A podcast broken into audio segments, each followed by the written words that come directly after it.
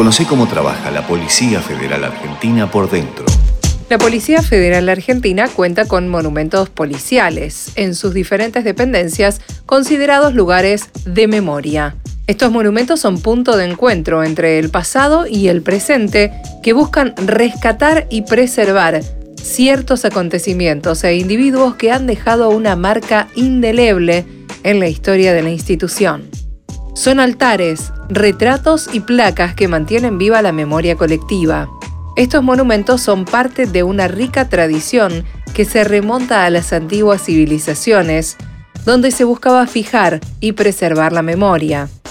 Entre las bellas esculturas que forman parte del patrimonio de la Policía Federal, se destacan algunas por su valor cultural y la calidad de los artistas que las crearon. Uno de los lugares más emotivos para la comunidad policial es el monumento a los policías federales caídos en cumplimiento del deber. Este monumento representa el sacrificio de aquellos policías que dieron su vida en aras de la seguridad ciudadana y la protección de la República. El monumento fue financiado por miembros del Centro Oficial de Retirados de la Policía Federal Argentina y fue inaugurado el 14 de noviembre de 1972. Originalmente ubicado en Parque Centenario, posteriormente fue trasladado a su ubicación actual, en Avenida Figueroa Alcorta. El monumento creado por el talentoso artista puntano Antonio Nebot transmite una emotividad impactante. Representa a un policía tendido sobre una figura femenina que lo abraza mientras un serafín eleva su alma.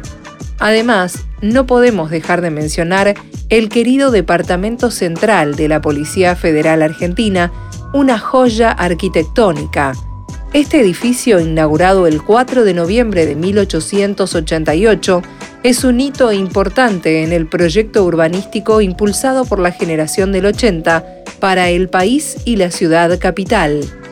Diseñado por el arquitecto Juan Antonio Bucciaso y ejecutado por el arquitecto italiano Francesco Tamburini, presenta un estilo neoclásico y palaciego distintivo. En el corazón del Departamento Central se encuentra el Patio de las Palmeras, inaugurado en 1914.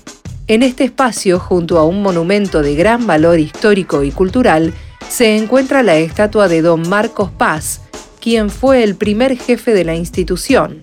Bajo el pensamiento positivista de su época, Marcos Paz condujo a la policía según los ideales de orden y progreso, su liderazgo sentó las bases para la organización material y normativa de la institución, así como para el desarrollo profesional de todo el personal.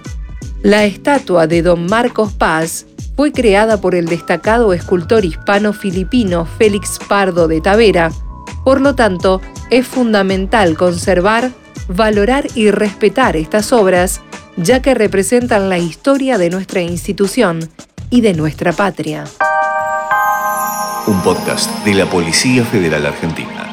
Ministerio de Seguridad, Presidencia de la Nación.